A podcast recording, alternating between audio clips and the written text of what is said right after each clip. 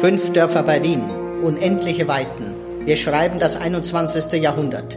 Dies sind die abenteuerlichen Erkenntnisse des Bezirksmuseums Rudolfsheim 5 Haus, das mit seiner 20 Personen starken Besatzung seit 1972 unterwegs ist, um vergangene Ereignisse zu erforschen, das Leben unserer Vorfahren zu ergründen und einen Beitrag zu Gegenwart und Zukunft der Stadt zu leisten. Mitten im 15. bringt das Museumsteam Erkenntnisse ans Licht, die Sie so vielleicht noch nie zuvor gehört haben.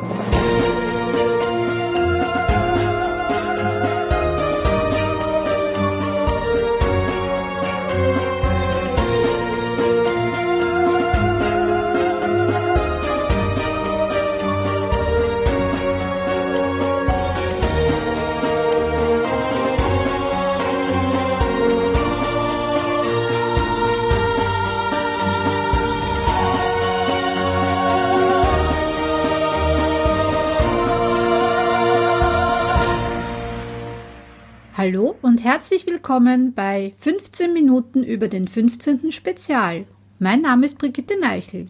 Schön, dass Sie eingeschaltet haben und bei dieser Episode dabei sind.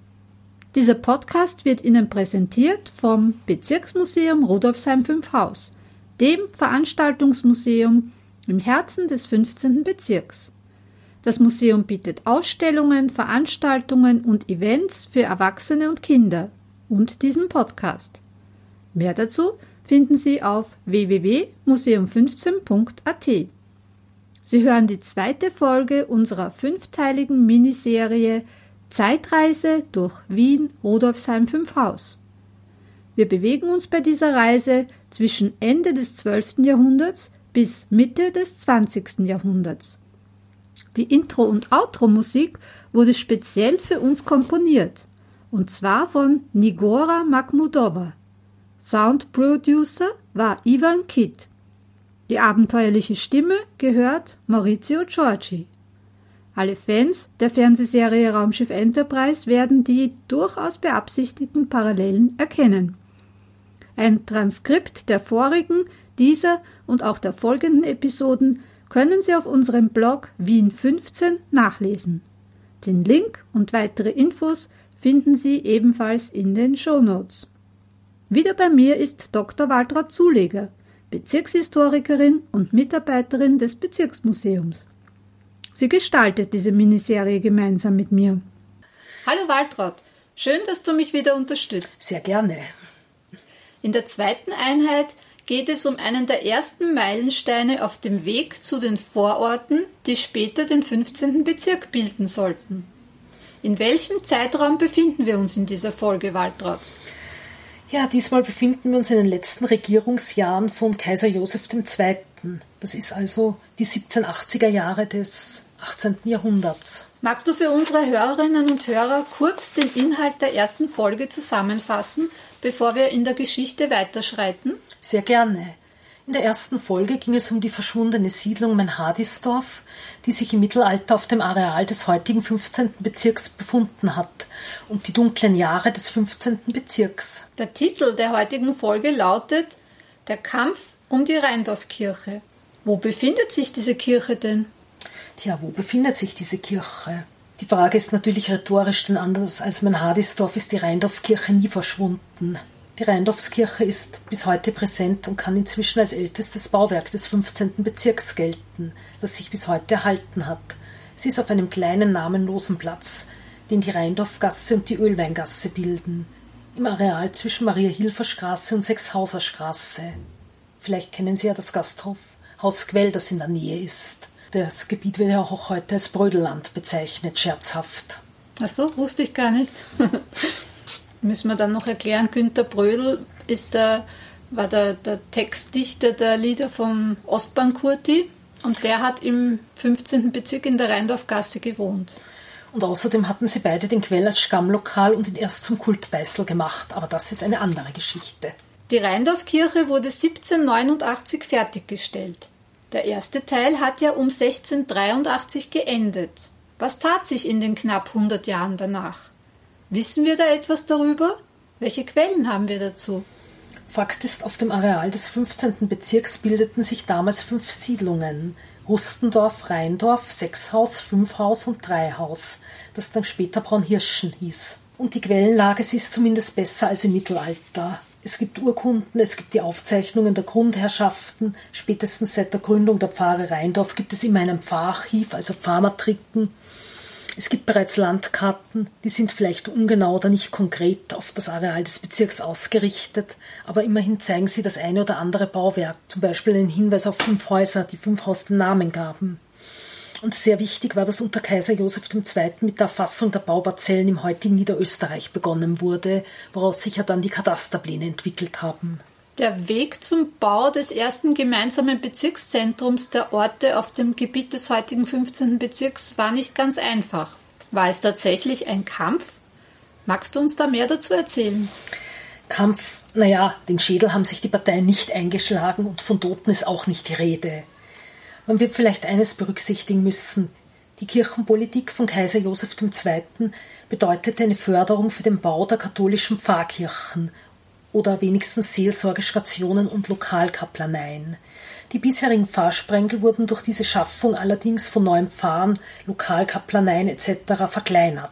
Andererseits der Vorteil war natürlich weniger ein kleinerer Pfarrsprengel, weniger Leute und die Betreuung kann besser funktionieren. Josef II. soll außerdem der Ansicht gewesen sein, dass man niemandem zumuten kann, mehr als eine Stunde Wegzeit zu benötigen, wenn man zur Messe geht. Tja, nun gab es aber auch Gegner dieser Politik. Die bisherigen Pfarren hatten Einkommensverluste, weniger Pfarrgebiet, weniger Leute, weniger Abgaben. Also waren sie natürlich nicht sonderlich daran interessiert, dass da eine neue Pfarrkirche gegründet wird und sie einen Teil ihres Gebietes verlieren. Und daher gab es bei neuen Pfarrgründungen immer wieder doch Auseinandersetzungen. Ein Beispiel, wo eine Pfarre Benzing Erfolg hatte, war Breitensee. Hier gab es bereits Anfang des 18. Jahrhunderts die Burgkapelle, die der damalige Grundherr der Bevölkerung zugänglich gemacht hatte. Man könnte also meinen, relativ einfach, dass daraus eine Pfarrkaplanei wurde. Oder vielleicht sogar eine Pfarre. Die Pfarre Benzing griff aber energisch ein und konnte sich durchsetzen. Einerseits, indem sie darauf hinwies, dass in Breitensee nicht so viele Leute sind, dass eine eigene Pfarre notwendig ist oder eine Kaplanei. Und außerdem hatte sie den Vorteil, dass in Breitensee mehrere Personen eine Grundobrigkeit hatten. Und die waren sich nicht einig. Die Pfarre Benzing ist deswegen interessant, weil sie in unserem Bezirk für Rustendorf und Rheindorf zuständig war. Allerdings ein Teil von Rheindorf gehörte zur Pfarre Gumpendorf und ein weiterer und die übrigen Orte Braunhirschen, Sechshaus, Fünfhaus. Auch für die war die Pfarre Gumpendorf zuständig. Es ist nahe, dass beide Pfarren nun versuchten, die Gründung einer Pfarre Rheindorf zu verhindern. Wir wissen, am 20. Juli 1783 wurde entschieden, die Dörfer Braunhirschen, Fünfhaus, Sechshaus, Rheindorf und Rustendorf erhalten eine eigene Pfarre. Daraufhin haben die beiden Pfarren Benzing und Gumpendorf erstmal einen Einspruch erhoben. Das Ganze musste nochmal geprüft werden, die Entscheidung musste nochmal gefragt werden. Im Wesentlichen haben vor allem die Gumpendorfer die Finanzierung ins Spiel gebracht, aber am Ende wurde entschieden, die, Pfarren, die Pfarre wird gegründet. Welche für die beiden anderen Pfarren. Naja, die Gründung der Rheindorf-Pfarre war die letzte Pfarre, die Kaiser Joseph II. noch selbst bestätigte. Die Legende hat dann seine Rolle bei der Pfarrgründung sogar ausgeschmückt. Er soll den Standort ausgewählt haben. In Wirklichkeit dürfte dieser Standort vor allem davon abhängig gewesen sein, er befand sich damals direkt in etwas wie der Ortsmitte, also einer Schnittstelle, die im Zentrum aller Orte lag und daher natürlich die ideale Lage für ein Pfarrzentrum hatte, das ja auch ein Dörferzentrum war. Dazu kam es, dass es sich um einen, einen Weingarten handelte, offensichtlich ein Grundstück, das nicht verbaut war und man hatte auch den Vorteil, der Besitzer war offensichtlich bereit, es zu verkaufen.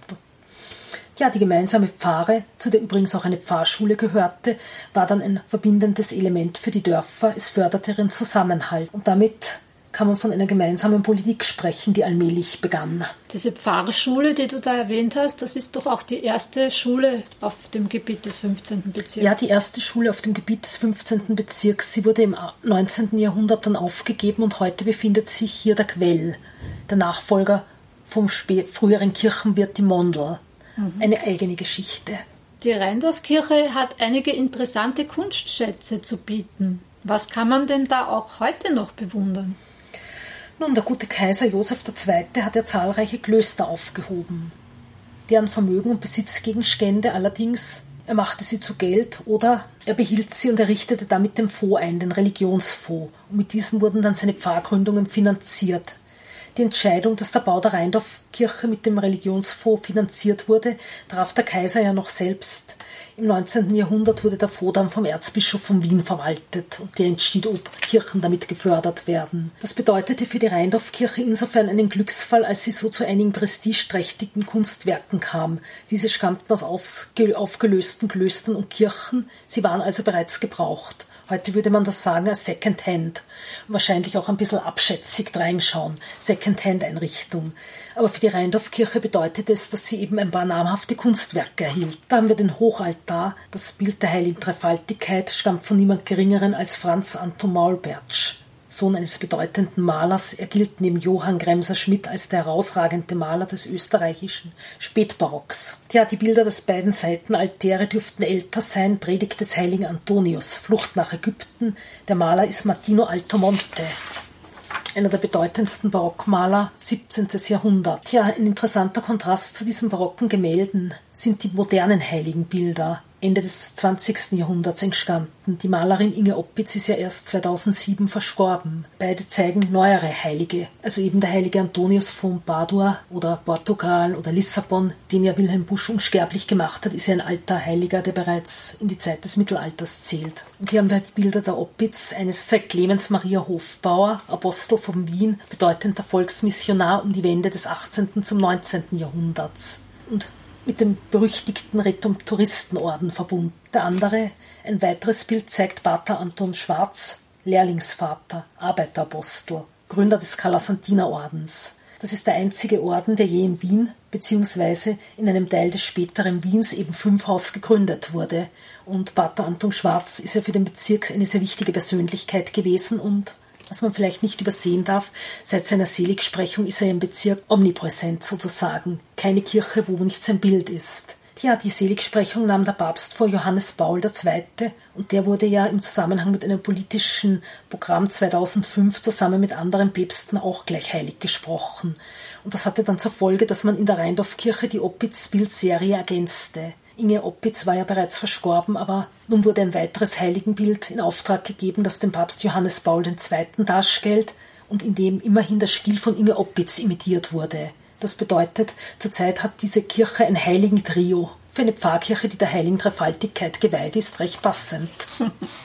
Wir sind nun am Ende des zweiten Teils unserer Miniserie angelangt. Vielen Dank, liebe Waltraud, dass du uns am spannenden Entstehungsprozess des 15. Bezirks teilhaben lässt. Gern geschehen. Ja, liebe Hörerinnen und Hörer, Rudolfsheim 5 Haus hat viel zu bieten. Machen wir was draus, gemeinsam. Wenn Sie Ihr Wissen über die Geschichte des 15. Bezirks erweitern möchten, wenn Sie kulturelle und gesellschaftspolitische Themen schätzen, wenn Sie gespannt auf interessante Menschen und Themen aus Vergangenheit und Gegenwart im 15. Bezirk sind, dann sind Sie bei uns richtig. Besuchen Sie unsere Ausstellungen und Veranstaltungen im Museum, verfolgen Sie unsere Aktivitäten auf unserer Webseite, unserem Blog, unserem YouTube-Kanal und auf Facebook, Instagram und Co. Infos und Links finden Sie in den Show Notes. Wir sind auch gespannt auf Ihre Kommentare und Anregungen. Wenn Sie wissen möchten, wie es mit der Geschichte des 15. Bezirks weitergeht, Versäumen Sie nicht Teil 3. Ein Attentat auf Napoleon. Ich verabschiede mich mit den sphärischen Klängen von Nigora Makhmudova. Auf Wiederhören. Ich wünsche Ihnen einen wunderschönen Tag. Ihre Brigitte Leichel.